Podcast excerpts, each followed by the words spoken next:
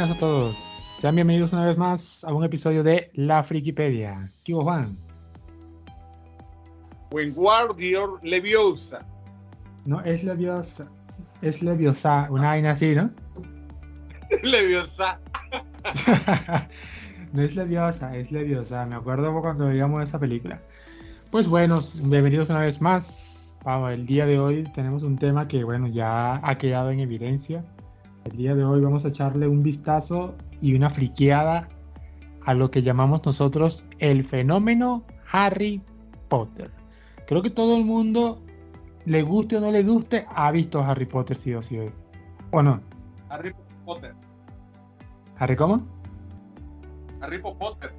Harry Potter. Hay muchos chistes acerca de ese nombre. Pero prácticamente todo el mundo sabe de qué se trata eso. Tanto por el tema literario como por el tema de las películas. Ahora vamos a enfocarnos, no vamos a dar una reseña de todas las películas porque eso llevaría un montón de tiempo.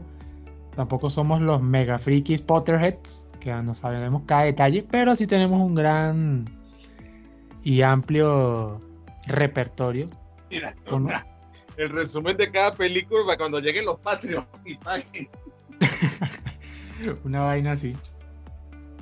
No, claro, en este caso lo que lo queremos enfocar es el éxito de Harry Potter, o sea, ese gran fenómeno que hasta hoy en día, con la llegada de las películas de, Animales Fantásticos, se sigue manteniendo una gran comunidad de Harry Potter.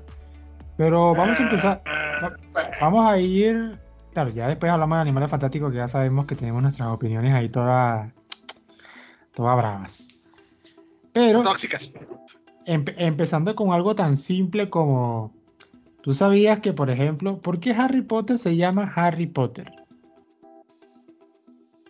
Mira, recuerdo que la autora comentó que ella de regreso a su casa siempre pasaba por un cementerio. Y muchos de los nombres vienen de ahí, de ese cementerio. Mm, bueno, yo hasta donde recuerdo, acorde a una entrevista, cuando le dijeron, oye, J.K. Rowling, ¿por qué Harry Potter se llama Harry Potter? O bueno, vámonos a ponerlo más simple, ¿por qué Harry se llama Harry? Y ella dijo, porque a mí me gusta el nombre Harry. Se acabó. no hubo mucho. Lo hizo. Y ya está, listo. Como que, ah, no, es que me gusta el nombre Harry, ya está listo. Ah, yo pensé que te había basado en alguien, ¿no? Me gusta el nombre Harry. Incluso J.K. Rowling tiene una hija. Y ella dijo, si mi hija fuera sido varón, si hubiese llamado Harry. Porque así me gusta el nombre. O sea, me gusta tanto que si hubiese tenido un hijo varón, lo llamo Harry. Y el Potter. El príncipe favorito es el príncipe Harry. Bueno, siendo toda británica, posiblemente. Y el Potter, si mal no recuerdo, eh, era porque ese era el apellido de una familia que vivía cerca de su casa cuando ella tenía siete años, más o menos por ahí. Entonces decía, ah, ese, ese apellido Potter de los vecinos Potter me gusta mucho. Entonces ella dijo, ah, mira, lo tomé prestado. Entonces por ahí empezamos de que los nombres de los personajes, sobre todo el protagonista, no viene de algún trasfondo bien bravo, ¿no? No, no, se nota. Es que Potter creo que quiere decir algo así como cerámica, ¿no? Ah, ese es pottery. por ahí va. Que sería algo así como Harry ceramista, Harry herrero, nada, no sé. Harry cerámico, el alfarero, nada, no sé. Oye, Harry Alfaro. Harry Alfaro, ese es el nombre. Harry Alfaro. ¿Tú te imaginas, te imaginas que hubiese una, una, una traducción así? Oye, Harry Alfaro. Bueno, porque galleta, galleta, metralleta. es una idea para los españoles. Sí, mejor, mejor, mejor no invoquemos esa vaina porque si no. Mira, vi hace poco, no sé si es meme o de o la realidad, que le pusieron a Thor, Love and Thunder, le pusieron rayos y centella, amor y centella. Esa vaina la va a tener que averiguar porque sería horrible si se llama así. Oye, se supone que se llama. Se llama Love and Thunder, ¿no? Amor y trueno, ¿no? Ajá. y le pusieron amor y centella. Si le pusieron amor y centella, bueno, eso lo dejaremos para otro capítulo para no desviarnos. Pero eso va a quedar como tarea. Si yo sí voy a averiguar esa vaina. Incluso vamos, podemos sacar un capítulo de qué pasa con esos doblajes. Que bueno, a mí como me gusta el doblaje, es un buen tema. la pregunta fundamental cuando uno habla de Harry Potter. ¿De qué casa eres, Luna? Mira, eh, no soy el mayor fanático de Harry Potter, pero sí me leí bastantes libros y tampoco soy, tampoco soy tan ignorante. Y he llegado a la conclusión de que yo soy un Ravenclaw. Sí, sí, te veo de Ravenclaw, sí te veo. Soy honesto conmigo mismo. Te mentiría si dijera, no, no, me estoy dejando llevar por la casa de Slytherin. No, nada que ver. Soy un Ravenclaw puro. Y tampoco me lo va a tirar de que me gustan los protagonistas y vainas. Soy Gryffindor como ellos, no. Yo soy Ravenclaw. ¿Qué me conoces? ¿De qué casa crees tú que sería yo? Mmm, vértele. Mira, yo diría, yo diría que estás entre Hufflepuff y. y medio Slytherin, ¿oíste? Sí, wow, eso sí me sorprende, en serio. Dije medio, no, más no te estoy diciendo, ah, eres todo un Slytherin, no. Oye, qué interesante. De pana. Eso sí nunca lo había pensado. ¿Cómo te ves tú? Yo estaba entre Ravenclaw y Hufflepuff. Mm, ve por eso, o sea, yo, como te dije en mi, primera, Hufflepuff. Yo creo que por ahí se va inclinando más la vaina. El tema de la búsqueda del conocimiento y algo así como tu personalidad, es por eso que lo veo como Slytherin, ¿no? Más que todo por ese tema ambicioso del conocimiento. Sí, puede ser, puede ser. Lo que pasa es que creo que soy un poquito flojo para ser Raven. o sea, flojo para estudiar, pues. Aunque se ah, supone que los, los, los pues, tienen que, tienen que estudiar mucho. Tienen que trabajar mucho. Sí. Por eso que yo me veo todo un solo Ravenclaw y por algo inventamos esta vaina que se llama la Frikipedia. Yo sí soy un friki que definitivamente estudio toda vaina, así que Ravenclaw tachado. ¿Qué pasa? Marcadísimo, pero pues, o sea, no, imposible. Sí, sí. Tenemos un amigo en común que es un Gryffindor, pero nada, lo tiene marcado una nalga. eso, eso es algo que es muy chévere. Yo creo que por ahí también puede empezar el tema de, de la, del fenómeno Harry Potter. Cómo los fanáticos se empezaron a, segmentar, ¿no? Que cada quien fue buscando su personalidad y se fueron, este, se fueron dejando llevar por cada una de las de las cuatro escuelas ¿no? que tiene el, colegio de Hogwarts. Es correcto. Y de hecho, siempre me parecido raro que tanta gente se defina como Slytherin, ¿verdad? Sí, a mí, me ha sorprendido mucho. Igual hay una youtuber que yo antes veía muchísimo, que ella es la enciclopedia. Sí, yo creo que si nuestro podcast fuera muchísimo más famoso y tuviéramos una gran influencia, esa misma. Yo lo hubiese invitado. Pero yo creo que ahorita unos pobres muggles como nosotros que estamos empezando estos podcasts, todavía no podemos, no, no dudo mucho, ¿no? Que hubiésemos podido conseguir algo así. Pero ella, esa chica capa invisible, es, es Littering 100%. Pero e, eso me parece bien curioso, ¿viste? O sea, qué raro, ¿eh? También creo que tenemos un amigo en común que fue el que, el que nos instruía en Harry Potter, que le gustaba mucho la casa de Littering, ¿no? También teníamos un amigo en común que fue que más o menos era el que nos guiaba en esos inicios. Te estoy hablando de hace como 10, 13 años atrás. Este, ah, totalmente. Él, eh, gracias a él creo que empezamos a conocer el mundo de Harry Potter, sobre todo de la parte literaria, no o sea, la parte de los libros. Este, yo recuerdo que tenía mucha afinidad con el littering. Sí, sí, sí, totalmente. Entonces, es algo muy interesante cómo sabemos que dentro de la historia de Harry Potter el Slytherin son los malos, o la mayoría de los Slytherin son malos, no, todos son malos, y tiene una gran acogida de fanáticos, ¿no? Es que fíjate que, que ya por allí empieza el éxito de la serie, que es una serie que logra que tú te sientas parte de ella. Uno mismo se pregunta, ¿de qué casa seré yo? ¿Me entiendes? Mm. Y eso te involucra, te involucra dentro del mundo de Harry Potter. Eso, eso es verdad. Entonces, por ahí va empezando el, fenómeno. Lo otro es la ambientación. ¿no? Harry Potter se, está ambientado en los años 90. Este. Ahora, ¿qué es lo que hace que a la gente le guste tanto el personaje de Harry? Mira, yo en ese sentido soy bastante simplista. Yo pienso que algo importante para que una historia triunfe es que la, gente puede identificarse con el protagonista. Que el protagonista caiga bien. Y Harry cae bien. Harry es una persona que literalmente es una víctima. Le han pasado cosas terribles en su vida. Pero Harry no es una persona que se queja. Tampoco se ve a sí mismo como pobrecito yo. Harry es un muchacho que trata de vivir la vida lo mejor que puede. Yo creo que más que todo viene, viene el tema de que Harry representa mucho la valentía, ¿no? Sí, es correcto. Pero también la alegría. Harry tiene verdaderamente alegría de vivir. Él disfruta la vida. Sí. Y en este caso, bueno, J.K. Rowling hizo un gran trabajo, algo que yo admiraba. Como yo digo, yo antes veía películas y eso, pero luego me, me, me puse más inmerso en el tema de los libros, analizarlos más. Yo sí te tengo que decir, J.K. Rowling, yo al principio no es que no me gustara, pero no había valorado tanto su trabajo como ahora, de hace unos años atrás. Sí te tengo que decir que la construcción de personajes que ella hizo fue una cosa fantástica.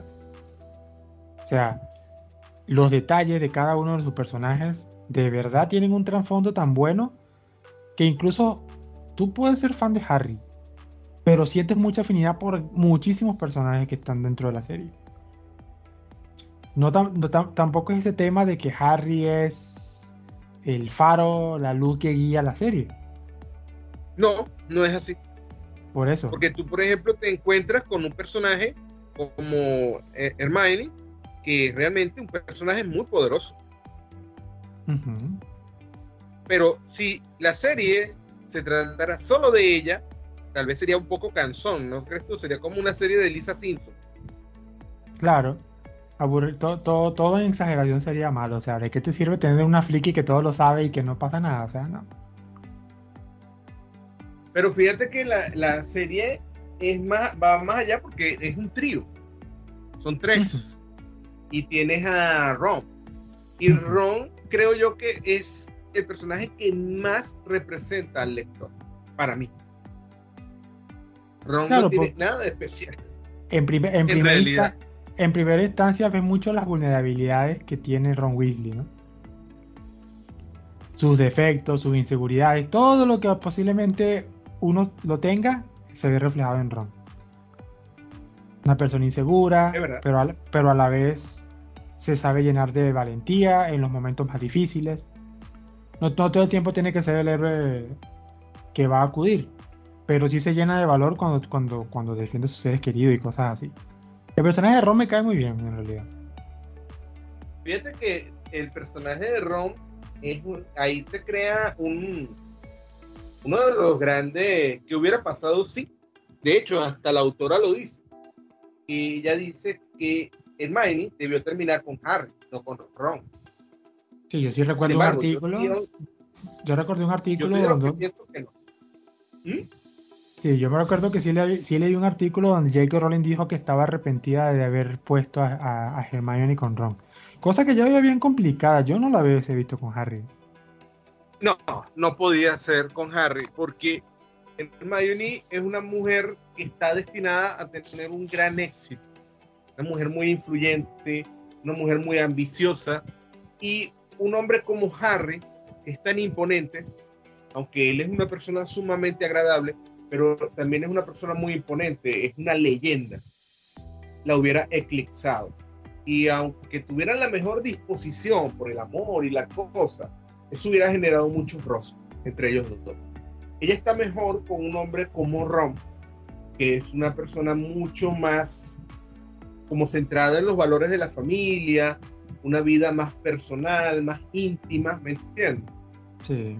Eh, no diríamos que Ron es como el, típico marido mandoneado, pero no le va a robar brillo a Hermione en su vida como profesional.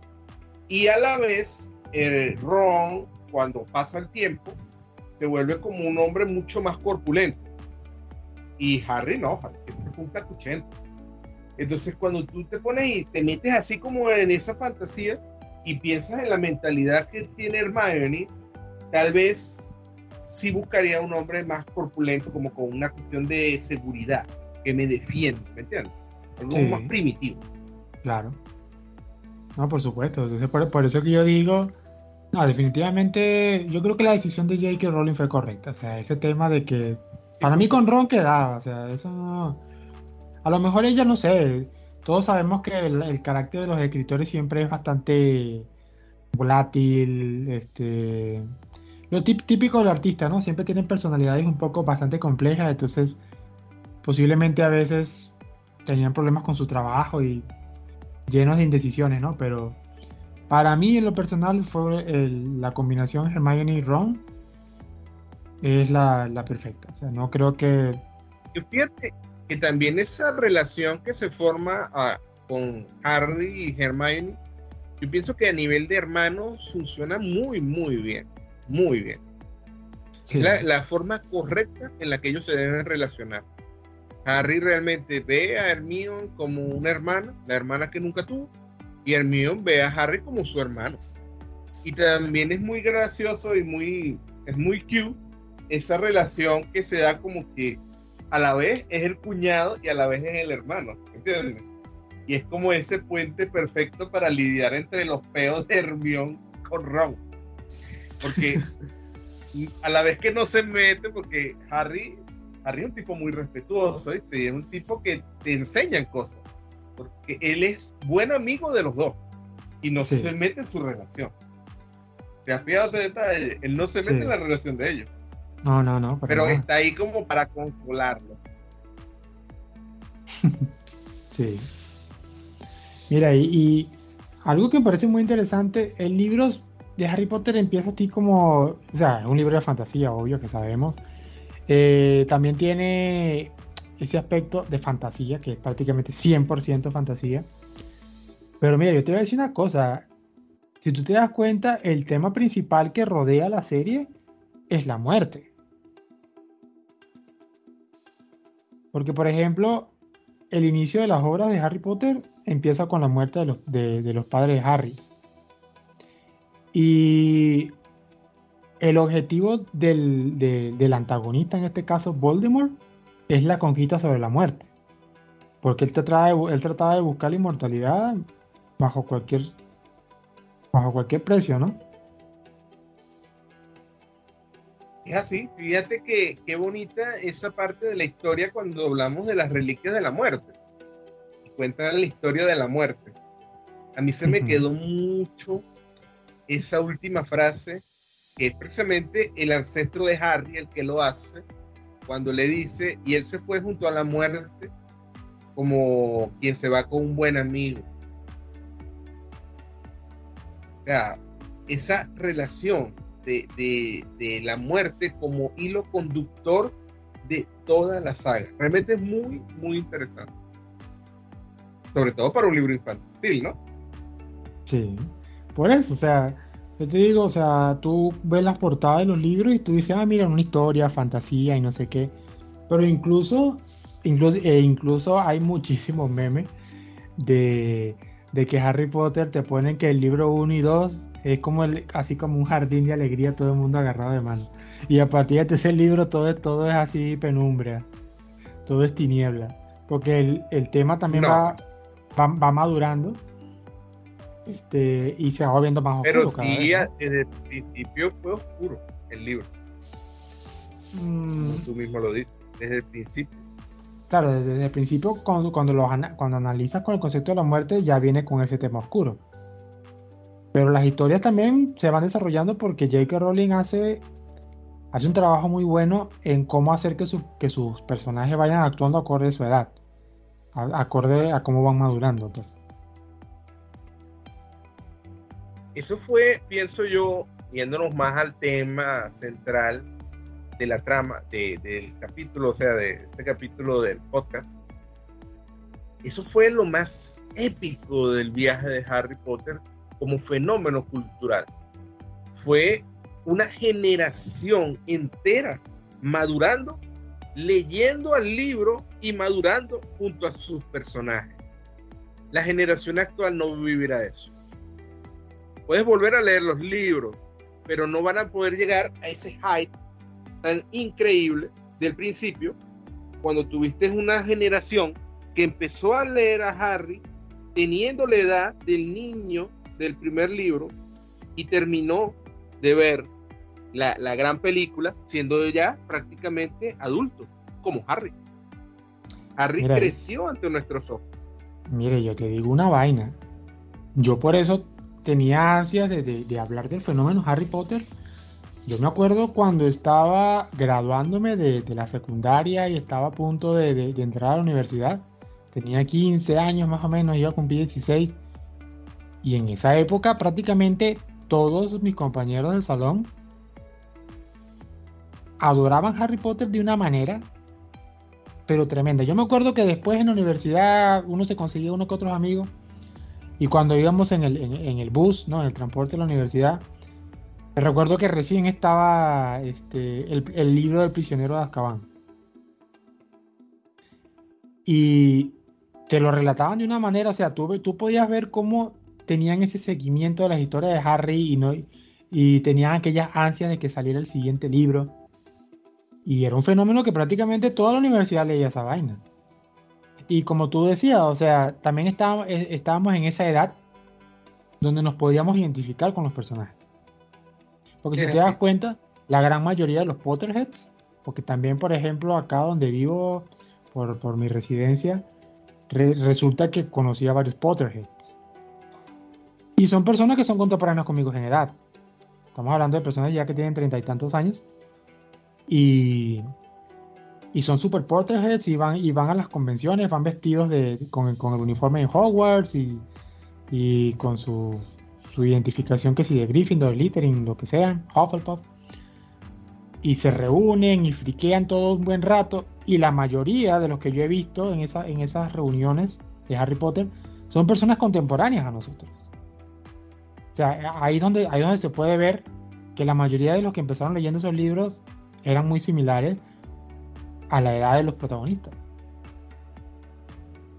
Ahí yo creo que radica el corazón de la, del fenómeno. Esa contemporaneidad que siempre tuvieron los lectores con los protagonistas del libro. creo que ahí está la raíz del éxito. La raíz del éxito fue esa. Pero ahora, ¿por qué tendría efecto acá? ¿Y tú crees que si eso hubiese salido por estas épocas hubiese tenido el mismo efecto? No. No. Eh, la generación actual no, no creo que hubiera podido tener esa magia, la verdad. Ese enganche, de hecho, Harry Potter no solamente tiene la magia de, ser un exitazo. Una de las grandes cosas de Harry Potter es que fue el puente a la lectura de muchos niños. O sea, la lectura, los niños aprenden a leer y a escribir, pero agarrarte y leerte una novela, ese salto lo dieron muchísimos niños, fue a través de Harry Potter. Su primer libro, el primer libro que les llamó la atención leer. Leer un libro es diferente a ver una película. Que de hecho, por ese lado también Harry Potter ha sido todo un fenómeno. Pero si lo vemos solamente desde el punto de vista de la lectura, este, Harry Potter fue un hito. De hecho, después que la saga de Harry Potter sale, se, se popularizan otras sagas literarias que tratan como de colgarse de ese éxito, de la literatura para jóvenes. Pero creo que ninguno ha llegado al éxito de Harry. No, ninguno. Y también te tengo que decir que la narrativa de J.K. Rowling es muy buena porque es sumamente ligera. La, manera en cómo ella narra sus historias en los libros. Yo que me leí varios, bueno, todos en realidad, pero yo que me lo, fui leyendo, es una lectura bastante, bastante ligera, bastante divertida. Eh, tú te quedas con la gana de leer más. Yo, por ejemplo, bueno, yo soy un gran fan de, de los Anillos, pero si tú comparas leer un libro de Harry Potter y lees un libro de Tolkien, ves la diferencia. O sea, la, la lectura de los Anillos me gusta mucho, pero es muy pesada si la comparas a Harry Potter. Bueno, lo que pasa es que, claro, toma en consideración quién era Tolkien. Claro, claro. Tolkien era un señorón, era un, era un doctor. Sí, sí. no, claro, Rowling es una mujer sencilla en realidad. Sí. Claro, y también estamos hablando de distintas épocas, ¿no? O sea, estamos hablando de libros de los anillos por ahí los años 30, de años 40. Este, mientras que Harry Potter, bueno, hasta donde yo me acuerdo, creo que la primera publicación fue en el año 97, por ahí, o 94, 95. Yo creo que también una cosa que contribuye mucho a la inmersibilidad del mundo mágico es su carácter inglés. Esa es mi opinión. O sea, realmente Harry Potter es un producto cultural de Inglaterra. Todo en él es Inglaterra. Y es, es así, mundo mágico. Es, así como cuando, cuando, te emocionas cuando ves la película Kingsman. Que tú dices. Exactamente, estaba pensando en eso. Es, una película que le emociona a todo el mundo, pero sin perder su carácter británico. Es totalmente inglés, todo lo que hacen. Es tan inglés, Luna, que uno siempre piensa en lo inglés desde el punto de vista del traje y la cosa, pero a mí me impresionó lo inglés que es también en los tukis ingleses, como es un tuki inglés. Exi era un tuki inglés. Y tú veías su ropa tan estrafalaria. Ves lo que es ser pobre en Inglaterra. Es algo que si lo hicieras en Estados Unidos no da el mismo efecto. No, es totalmente distinto. La manera en cómo se, cómo se ve eso es muy distinto. Stranger Things es un producto totalmente americano. Sí. Si lo hicieras en otro país, no funcionaría. por ejemplo, una referencia más rara, no sé si tuviste la serie Dark. Sí, claro, la alemana, ¿no? Totalmente alemana. Y es que para, yo digo que eso es algo muy positivo. Uno se sumerge en la cultura de esos países. Y eso es para mí algo buenísimo. Y es para mí lo que le da ese toque tan especial a Harry Potter. Todo es inglés. Me encanta eso. Hasta los nombres. O sea, tú, no, tú ves todos sus personajes y todos tienen unos nombres y unos apellidos totalmente ingleses. No ves ningún nombre que te diga, ah, esto ayuda a la diversidad para que todo el mundo. No, o sea, es algo, un ambiente totalmente inglés. Bueno, hay que hablar un poquito de la diversidad por las la, polémicas, pero de último. Claro. Ahora, mira, yo te voy a hacer una pregunta, posiblemente no sé si suena de la, de la, si viene de mi ignorancia o por ganas de trolear. Pero, ¿por qué Voldemort no atacaba en vacaciones? Bueno, la, respuesta más sencilla es que un hechicero lo hizo, Luna. Tú te das cuenta de que Voldemort así como que, mira, este, ya, van, ya, va a empezar el año en Hogwarts. Ok, vamos a darle duro al golpe. Pero entonces, de repente, Voldemort, eh, Harry Potter está en su casa indefenso. Eh, no, no, actuemos. Eh, deja que disfrute sus vacaciones tranquilo en ese sentido, la, actora, la, autora tiene una excusa muy buena. Y es que acuérdate que el, poder que tuvo, que salva a Harry de la muerte al principio, es el sacrificio de su madre. Ese sacrificio, que nunca han explicado muy bien cómo es el asunto, eh, venía de una magia muy antigua. Y eh, creó un vínculo y esto parece que también lo reforzó Dumbledore, con lo que es la sangre, la familia de Harry. Al estar Harry dentro de su casa, o sea, la casa de los Dorset, él allí es inalcanzable para Voldemort. Él ah, solamente hasta que cumplía la mayoría de edad, ¿no? Cuando sale de la casa. Ajá, hasta que sale de la casa. Y si te fijas bien, cuando ya él no está protegido por esa magia, ya él se va, se va para el carajo. No vuelve. Él tenía que vivir ahí, era por eso. Para estar protegido. Buena excusa. Eso mismo dijo Dumbledore cuando le preguntaron. sí, porque Voldemort así como que yo solamente ataco en el año escolar. ¿eh? Yo, mientras tanto, le respeto el verano a todo el mundo. Pero fíjate que es algo muy inteligente parte de la autora Luna, porque al principio lo que es la magia es estar en la escuela. ¿Me entiendes? Ya luego, cuando la, serie avanza, Harry ya es como que salimos de Hogwarts, pues. ya no estamos nada más en Hogwarts. Pero la magia más concentrada es esa escuela, estar allí en la escuela, Hogwarts. Y bueno, ahí es donde él es débil, pues, porque ahí lo pueden atacar. Y es débil entre comillas, porque acuérdate que Hogwarts por sí es uno de los lugares más seguros dentro del mundo mágico. Está protegida y reprotegida. Pues. Es una fortaleza. De hecho, si te acuerdas del final, cae el Ministerio de Magia, pero Hogwarts no cayó. Imagínate lo, mm. lo protegida que estaba la escuela. Sí, es verdad. Pero bueno, hablando de magia, esa magia, valga la redundancia, que J.K. Rowling muestra en sus libros, fue bastante elogiada por la gran imaginación de todo lo que se inventó, ¿no? Sí, sí. O sea, pero es, es un impacto de que, ¿de dónde ese tipo sacó tantas ideas para crear un mundo mágico así? Yo creo que eso siendo un niño a todo el mundo le volaba la cabeza. Y prácticamente. la magia estaba en todo. La magia estaba en el sitio y en los hechizos, ¿no? Las pócimas. Hasta para cruzar las escaleras. Pues. Bueno, para lo más tonto había magia.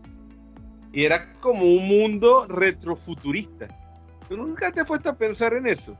Lo, el mundo de los magos es retrofuturista. Sí ellos no entienden muchas cosas nuestras como moguls, pero es que ellos ya tienen esas cosas desde antes. Por ejemplo, ellos, para ellos lo más normal del mundo es que los cuadros se muevan, que el periódico se mueva. En cambio, para nosotros eso es la televisión, una tablet, ¿me entiendes? Pero para ellos no. Ahora, es interesante que te pongas a pensar que los magos, el mundo mágico, tiene muchas características de la Edad Media. ¿Qué quiere decir eso? Que el mundo de los magos se detuvo en su evolución en la Edad Media. Es como su punto máximo de evolución y se quedaron ahí. Vamos a ver si algún día los muggles llegamos a ese nivel que tienen ellos en ese punto medieval. Que posiblemente no llegarían, creo. Bueno, este, ¿cómo es que se llama? Eh, el papá de Ron. ¿Sabes que él admira mucho lo que hacen los muggles? Ah, sí. Y de hecho, es, interesante la ignorancia de los magos sobre los muggles. Que no le importa en lo más mínimo a la mayoría de los magos qué hacen los muggles. En realidad, no. Para nada. O sea, no es fíjate que no es como un secreto es lo que nos separa a nosotros de ellos. Ellos viven en un mundo que para nosotros es un secreto. Pero para ellos nuestro mundo no es ningún secreto. Pero igual no les importa en lo mínimo. Es raro un mago como el señor Weasley que se interesa de las cosas de los magos. Claro, más bien es, lo que le da el toque a ese personaje de que tú empatices bastante con él. Es así como, es como como, como, los asuntos en el extranjero, ¿no? Este, cada quien se encierra en su cultura, pero siempre hay alguien que dice, no, mira, ¿sabes qué? Sí le quiero hablar porque quiero aprender más de él. Quiero ver qué este extranjero tiene que aportar. Algo así parecido lo veo yo. Sí, sí, es así. Claro, también está este, esta característica del mundo mágico, que es un mundo muy pequeño lo ves, por ejemplo, en el Callejón Diagon, que está en Londres, y es como un lugar tan increíblemente importante para los magos y dentro de nosotros, nuestro mundo como Mogger, sería un rinconcito de una ciudad pequeñita. Sí, el mundo de los magos es así súper selecto.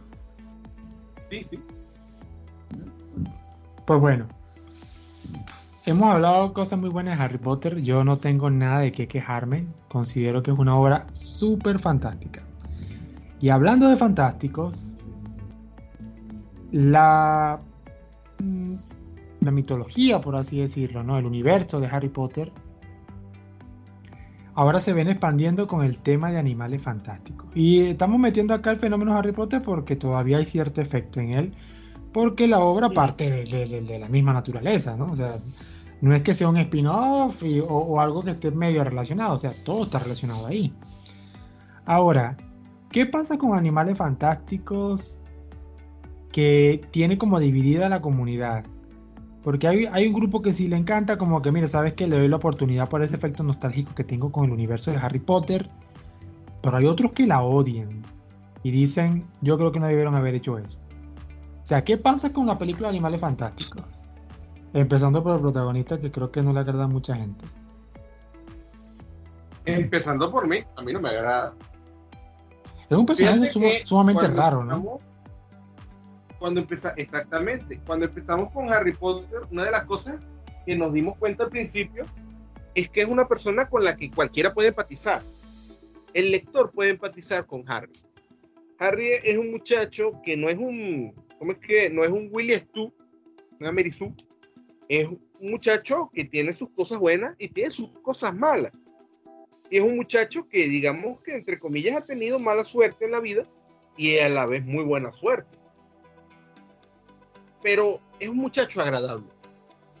Es un muchacho con el cual uno diría, yo podría ser amigo de Harry, ¿me entiendes? Yo podría ser amigo de Harry. Harry, eh, si viviera, por ejemplo, aquí en Venezuela, eh, le gustaría tomar cerveza y le gustaría bailar, ¿me entiendes? Sí. Es, un, es un tipo normal. Claro, con poderes extraordinarios y con un destino extraordinario, pero él es normal.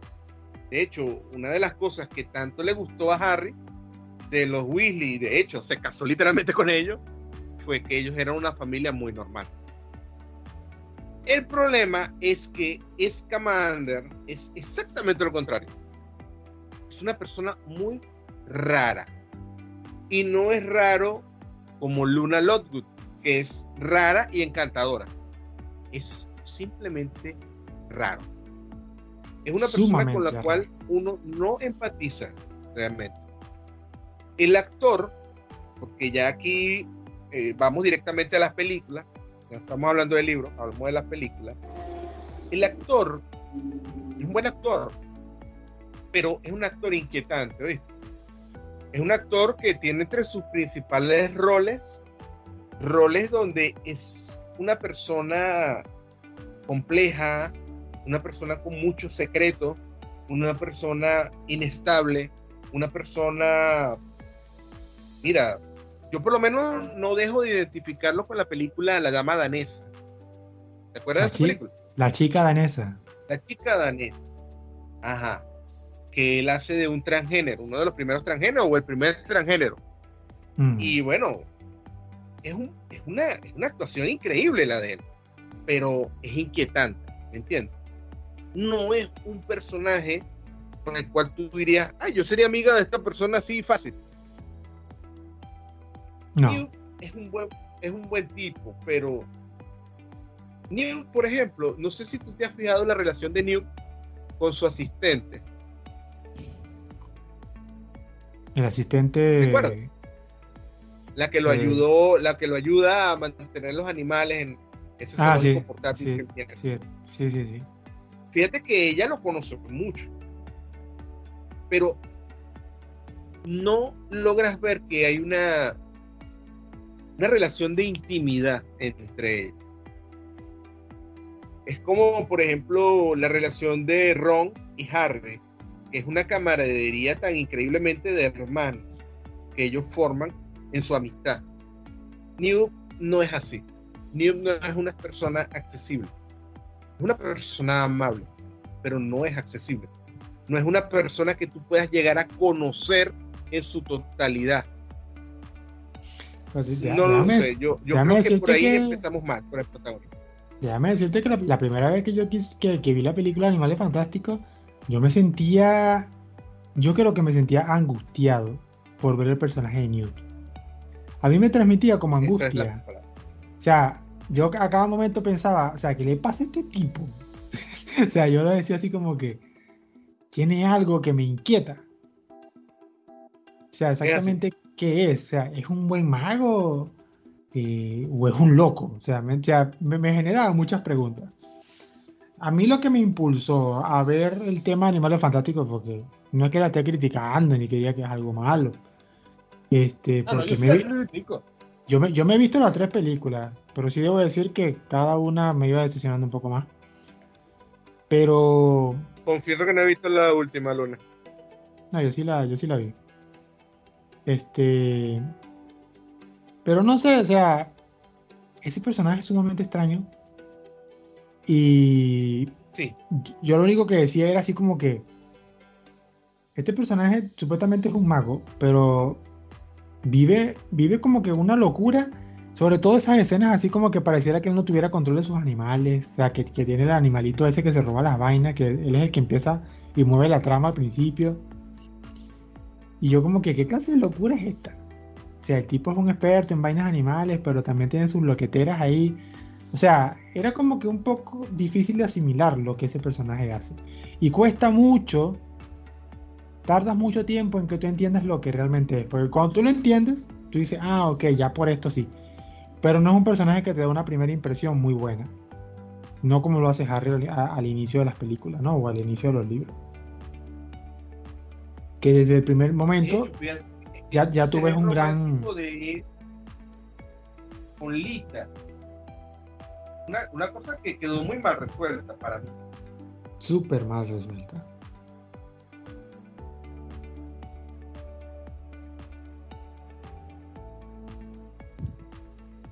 ¿Aló? ¿Aló? Ajá, ahora sí. ¿Escucha? Sí. Esto, pues, o sea, es un personaje, el Delita, es un personaje muy raro. Y, y la, la, historia de ella eh, le falta como sentido, ¿me entiendes? Y ese trasfondo interesante que era la expulsión de Newt, que hace como un eco con la expulsión de Harry, de Harry, de, de, de Hagrid. Es como esa misma historia, pues un buen muchacho que fue injustamente expulsado. Eh, no sé, no, no, no suena igual, ¿oíste?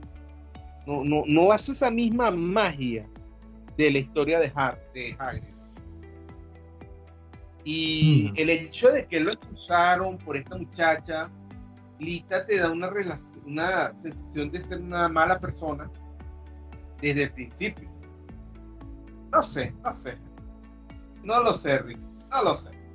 Mira, yo lo único que te digo es que a mí lo que me llamó, lo único que me llamó la atención de Animales Fantásticos era la expansión del mundo mágico nada más. O sea, me generaba curiosidad ver cómo eran las escuelas de magia en otros lugares del mundo. En este caso Norteamérica. Esa idea, esa idea que tuvo ahí Rowling sí me gustó. Ese, ese plan de ejecución de, Mira, sin embargo, Luna, tal vez. Sin embargo, tal vez esa también es una de las causas principales de que esta serie no haya tenido tanto éxito. Expandir el mundo mágico, en teoría, suena muy buena idea. Pero, si tú te pones a pensar que una de las cosas que hace Harry Potter Harry Potter es su espíritu inglés, cuando tú sacas la historia de ese entorno inglés, de castillos, niebla, colores apagados, capas, ¿me entiendes? Cuando le quitas esa, esa magia atmosférica, esa, ese, ese pasado medieval, y lo llevas a lo que lo llevaron a Animales Fantásticos, que es a un mundo, por ejemplo, totalmente gringo, eh, un Estados Unidos en la época, de, la, en la época de la depresión. En la época de la Gran Depresión. Ajá. Es otra cosa, Luna, es otra cosa. Eh, no, no, no hay magia ahí, ¿me entiendes? Ahí no se siente la magia. No. Porque la magia es como parte de ser inglés. Es una opinión mía, no sé cómo lo ves. Sí, por eso, o sea, como te digo, o sea, a mí me llamó muchísimo la atención el tema de la expansión. Pero verlo ejecutado, uff, te baja mucho los, ánimos. Y te das cuenta que no es mucho, pues. Y luego el tema de la trama de eso, de que si el hijo del Dumbledore, que no sé qué, el hijo de. Ya eso, ya eso no me gustaba. Un Oscurial, que no sé qué. Ya por ahí yo dije, no, me quedo con la trama de Harry. Eh, tampoco me gustaría que este, tipo de películas no lo veo como como una franquicia que tenga cinco o seis películas. O sea, yo, yo creo que si hubiese tenido una o dos ya bastaba. Pero expandirlo más de ahí. Lo que pasa es que un personaje como Newt no da para más. Por eso es que trataron de convertir Animales Fantásticos en una película sobre Dumbledore. La saga es sobre Dumbledore. Ahora. Porque Newt no es lo suficientemente interesante. Claro, por eso que entonces todos los fans cuando dicen vamos a ver a Dumbledore cuando era joven, eso rapidito le activa todos los ánimos a todo el mundo. Es correcto. Que por ejemplo algo que a mí me llamó la atención era que al menos pensé que en la última película, cosa que solamente lo dicen, o sea, pensé que iba a ser como un flashback, pero Dumbledore lo comenta, es lo que describen en el libro número 7, el de la Reliquia de la Muerte, donde sí te explican de dónde mm, salió la rivalidad de Grindelwald y Dumbledore. Y lo que causó la muerte de la hermana de Dumbledore. Y todo eso. Eso te lo cuentas en esta película a pesar de que eso está es en el, en el séptimo libro. Que la película en este caso lo omitieron. Pero ahí no te das cuenta de que empezaron fue a basarse en Dumbledore. Y Newt solamente es como un personaje intermediario que ayuda a mover la trama porque tú no entiendes realmente qué tiene que ver Newt con Dumbledore. Y en la película, el propio Newt tampoco lo sabe. Sí. Él no sabe por qué está involucrado en eso. Dumbledore que ahí se tira una de Gandalf metiéndose en los problemas que, que no le concierne. Y usando, a la, y, usando a la gente su Newt ya se convierte como en un Harry Potter porque en cierta medida este, Dumbledore siempre manipuló a Harry para que pudiera lograrse el objetivo que era destruir a Voldemort. En este caso es como que New, eh, es manipulado por Dumbledore para destruir a, a Grindelwald. Y es como, usted no aprende, ¿verdad? O sea, siempre como que explica la misma trama a Dumbledore. Sí. No hay mucho más de ahí. Siempre se agarra el primer pendejo que consigue para manipularlo. Sí, pues se, ve un poco feo, ¿no? Entonces por eso, digamos que lo... lo que lo sacrifique al final también. Quién sabe, lo, sabremos en la quinta película, una cosa así. Si es que la sacan, ¿no? Vamos a ver cómo está. Vamos a ver cómo está el futuro de, Animales Fantásticos. Y esto dependerá mucho de los fans, que ya hemos visto que no han tenido una gran acogida. Bueno, entonces ya para terminar. Por cierto, ¿te has fijado que en el Animales Fantásticos no hay muchos animales fantásticos? Mm, no. No tanto como lo que esperaban, ¿no? Digo yo, para que la serie se llame Animales Fantásticos, uno pensaría que todo se basa en animales fantásticos, ¿no? Y que ellos tendrían que tener como más relevancia en lo que hace Newt, ¿no? Sí. Cosa que no hace. En realidad. Sí, súper no, Porque los animales fantásticos son como que, ay, mira, vamos a meter aquí un animal fantástico. Ay, aquí también vamos a meter otro animal fantástico. Pero es como que realmente no son muy importantes. Por lo menos en mm. la última película, por los spoilers que manejo yo, trabajan con un chili, un, ¿cómo es que es? Un, un venadito zombie. Mm, bueno, el el venadito no es que es zombie. Lo transformaron en uno para hacer trampa Grindelwald estaba haciendo trampa. Él agarró uno, lo mató y lo revivió Porque supuestamente, lo, eh, bueno, supuestamente no, en la historia se sale que el chilling ese, él se inclina ante el soberano nada más. Entonces, Grindelwald lo que quería era controlar a ese zombie para que se inclinara a él. No es que son zombies, son seres vivos. Lo que pasa es que habían nacido dos y uno de ellos lo mató Grindelwald y lo convirtió en un zombie para engañar al pueblo de que supuestamente el, Chilling lo, lo, convirtiera en el soberano. Mira, vamos a, vamos a escaparnos un momentico de la cuestión. ¿Qué opinas del cambio de actor? Eh, mira, yo soy muy fan de Johnny Depp. Pero Matt Mikkelsen no es un mal actor. No, no. Entonces, y sus rasgos físicos se parecen mucho a, como describen a Grindelwald. Entonces, yo no le vi tanta cosa. Claro, me hubiese gustado que siguiera Johnny Depp. No me gustan mucho las películas que andan cambiando de actores por X causa. Pero con Matt Mikkelsen, pues dije normal, pues.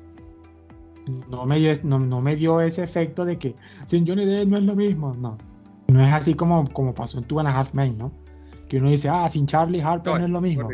No, o sea, no, no lo, a ese punto no. Así que por ahí todo bien. Igual, los demás actores siguieron igual toditos, así que por uno solo. Y Grindelwald bueno, era como que el máximo protagonista. Oye, por cierto, hablando de actores que dan grima, es Ram Miller. Eso lo podemos dejar para la sección de chisme. ¿Ah? Eso lo podemos dejar para la sección de chisme. Sí, sí. Pero eso ya no pinta. Él da grima. Sí, ya, ya no pinta bien, ya perdió hasta su papel en Flash. No, no, es que más bien es un escándalo que no lo haya perdido antes. Al pobre Johnny Depp le dieron esa patada, bueno, pero no esperaron ni que se defendiera. Y a este tipo literalmente lo, le, ha, le, ha, lanzado sillas a la muere, eh, eh, ha, recibido órdenes de restricción y que no lo sacaran, o sea, no tiene sentido. Deberían aplicar la misma que le aplicaron a Johnny, ¿no crees tú? Sí, cosas raras de las cuales no tendremos ningún tipo de respuesta. Ahí sí que hay historias oscuras. de verdad, más oscuras que los temas que la trama de Harry Potter. Ok, muy bien. Ahí, hasta Grindelwald se asustaría. Sí, eso sí es verdad. Pues bueno, creo que ya podemos ir cerrando. ¿Dónde piensas que va la, la, saga? Para, antes de terminar. Mira, yo la verdad, con todo lo que ha pasado, ya no tengo ni idea. Simplemente espero que se hagan lo que se tenga que hacer y ya. Porque igual la saga está limitada cronológicamente. No se puede expandir más de ahí. Y tampoco te van a poner a que todo es en base a Dumbledore. Entonces, tiene, la serie está limitada también. Es curioso porque, por ejemplo, sabemos que Newt sobrevive a todo, no va a morir. Túmelo también sobrevive y de hecho sabemos que gana. Así que como que no hay mucho misterio, ¿verdad? No, por eso. Y yo creo que más que todo el efecto nostalgia es lo que mueve, lo que, lo que mueve esta franquicia. O sea, Harry Potter tuvo un impacto tan grande que tú ves algo que tenga relación a Harry Potter y lo ves porque te recuerda. Porque en realidad Animales Fantásticos por, por luz propia no brilla.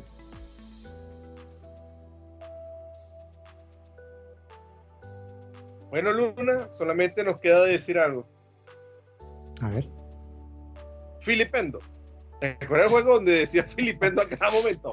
Había un, jueguito, había, un jueguito de Play, había un juego de PlayStation 1 que decía Filipendo. Filipendo. Filipendo.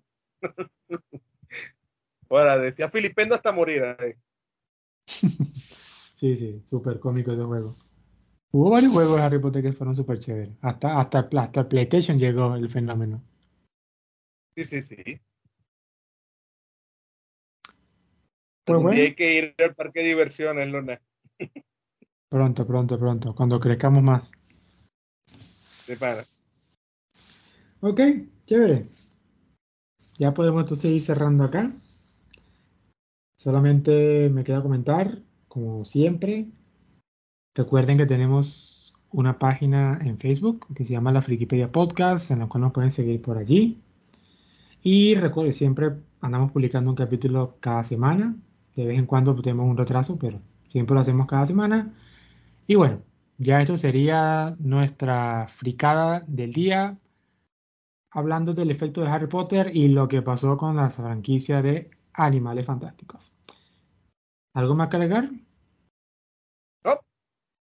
Ok. Chévere, muy bien. Nos vemos entonces en un siguiente episodio. Nos vemos. Chao.